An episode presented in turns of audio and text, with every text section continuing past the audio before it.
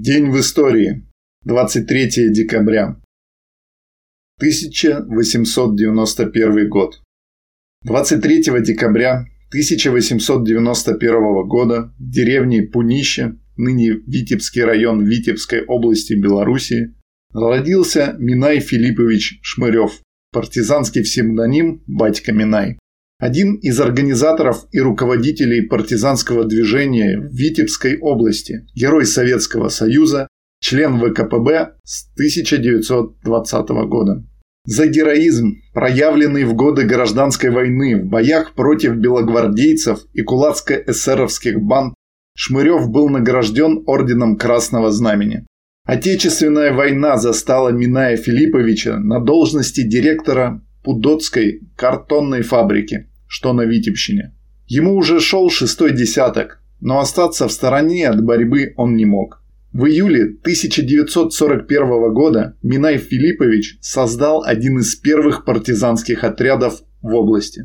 Только за первые два месяца отряд провел 27 боевых операций, уничтожив около 200 гитлеровцев, Десятки машин и автоцистерн с горючим, сжег восемь шоссейных мостов.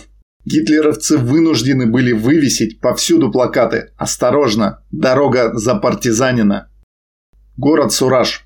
С трех сторон партизаны-минаевцы внезапно ворвались осенней ночью на улицы и площади города и разгромили местную комбинатуру, гестапо, службу безопасности СД, полицию, жандармерию. Было убито более ста фашистов. Переправившись через западную Двину, партизаны без потерь вернулись на свою базу в Щелбовский лес. Сообщение об этом нападении было передано в Совинформбюро. Весной 42 года отряд Шмырева слился с другими отрядами, образовав первую белорусскую партизанскую бригаду. Полгода партизаны бригады Шмырева с помощью частей советской армии прочно удерживали знаменитые Суражские ворота – протяженностью до 40 километров на линии фронта у Святы-Велиш. Через ворота из вражеского тыла было эвакуировано на Большую Землю около 200 тысяч населения, которому угрожал угон на фашистскую каторгу. Тщетно пытались гитлеровцы расправиться с батькой Минаем и его товарищами.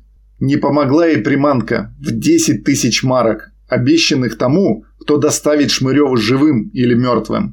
Незадолго до войны у Шмырева умерла жена, оставив ему четверых детей от 14 до 3 лет.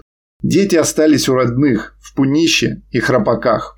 Поздней осенью каратели окружили Пунище и Храпатки и схватили детей. Их выдал предатель. Заодно забрали сестру Шмырева, Анну, и тещу. Через некоторое время партизаны принесли в отряд сорванную с дорожного столба листовку. «Шмырев, сдавайся. Если не объявишься, то детей твоих и все родство твое в корень переведем. Минай остался с партизанами. Фашисты расстреляли его детей и родственников. Шмырев тяжело пережил это горе, но не согнулся. После войны герой Советского Союза Минай Филиппович Шмырев много лет трудился на советской и хозяйственной работе. Умер он в 1964 году и похоронен в Витебске, на высоком берегу Западной Двины. Клятва советского партизана.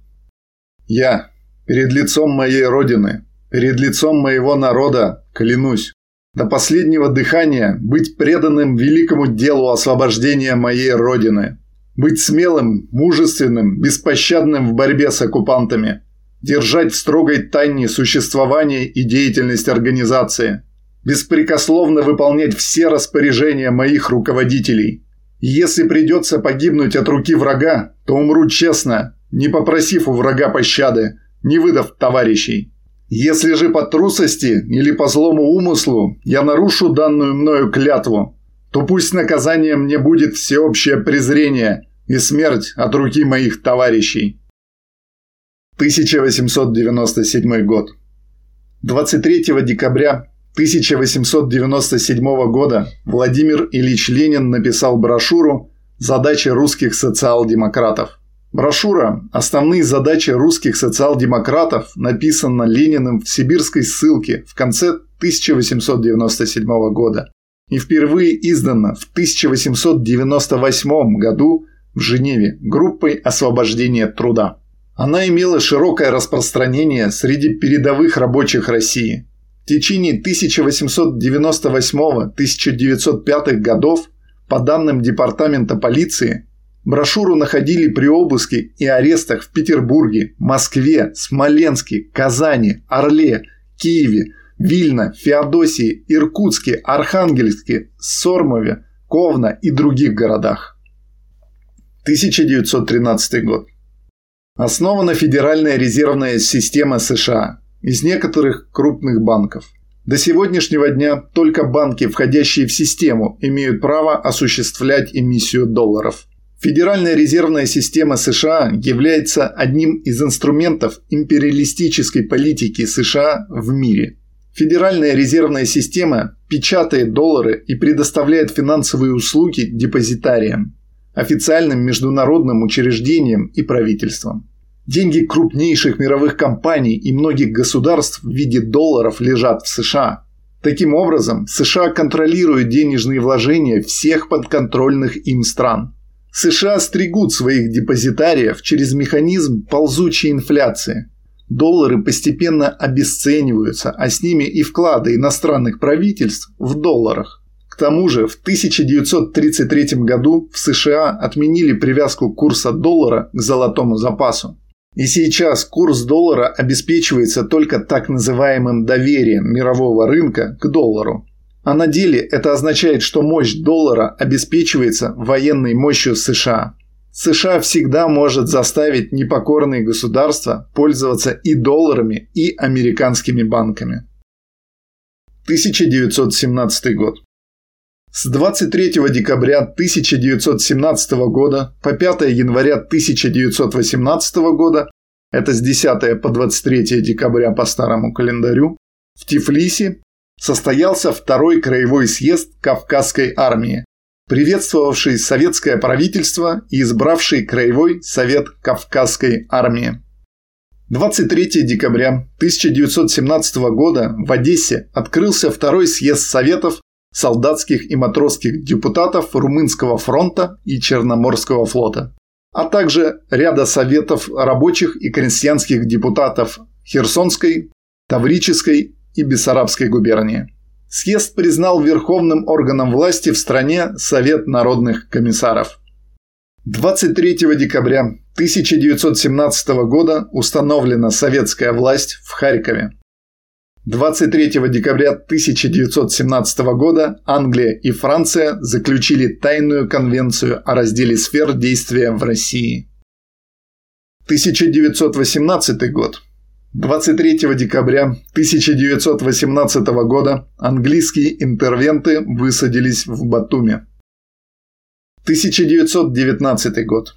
23 декабря 1919 года красные заняли город и станцию Тайга, Томский уезд Томской губернии, ныне Кемеровская область. 1921 год. 23 декабря 1921 года начал свою работу 9-й Всероссийский съезд Советов. Среди вопросов, обсуждавшихся на съезде, внешняя и внутренняя политика правительства, ход новой экономической политики, развитие сельского хозяйства, помощь голодающим, восстановление промышленности, трансформация ВЧК в ГПУ при НКВД. Съезд утвердил декрет Совета народных комиссаров об электрификации РСФСР, закрепивший шаги по выполнению плана Гойларо. Ленин, приступивший к своему отчетному докладу, был встречен бурной овацией и возгласами делегатов съезда. «Ура! Да здравствует наш вождь, товарищ Ленин! Да здравствует вождь мирового пролетариата Ленин!» В своем отчете он сказал среди прочего Первый раз приходится мне давать такой отчет в обстановке, когда прошел целый год, и ни одного, по крайней мере, крупного нашествия на нашу советскую власть со стороны русских и иностранных капиталистов не было. Если мы видим теперь то, что случилось, видим единственную социалистическую советскую республику, существующую в окружении целого ряда бешено враждебных ей империалистических держав, то мы задаем себе вопрос, как могло это получиться? Можно безо всякого преувеличения ответить. Получилось это потому, что в основном наше понимание событий было верно, что в основном наша оценка империалистической бойни и запутанности, создавшейся между империалистическими державами, была верна. Только поэтому получилось такое странное положение, такое неустойчивое, непонятное и все же до известной степени несомненное равновесие, которое мы видим теперь и которое состоит в том, что, будучи окружены со всех сторон державами, неизмеримо более могущественными в экономическом и в военном отношениях, чем мы, сплошь и рядом открыто враждебными к нам до бешенства, тем не менее мы видим, что им не удалось осуществить дело, на которое они три года затрачивали столько средств и сил. Дело непосредственного и немедленного удушения советской России. 1934 год. 23 декабря 1934 года в Москве был основан Институт физических проблем во главе с академиком Петром Леонидовичем Капицей. Ныне Институт физических проблем имени Петра Леонидовича Капицы Российской Академии Наук. 1947 год. 23 декабря 1947 года указан Президиума Верховного Совета СССР 1 января объявлен праздником и нерабочим днем. 1948 год. 23 декабря 1948 года в Токио по приговору Международного военного трибунала для Дальнего Востока казнены генерал Хидеки Тадзио и еще шестеро руководителей Японии признанные военными преступниками. 1973 год. 23 декабря 1973 года был принят в эксплуатацию первый блок Ленинградской атомной электростанции.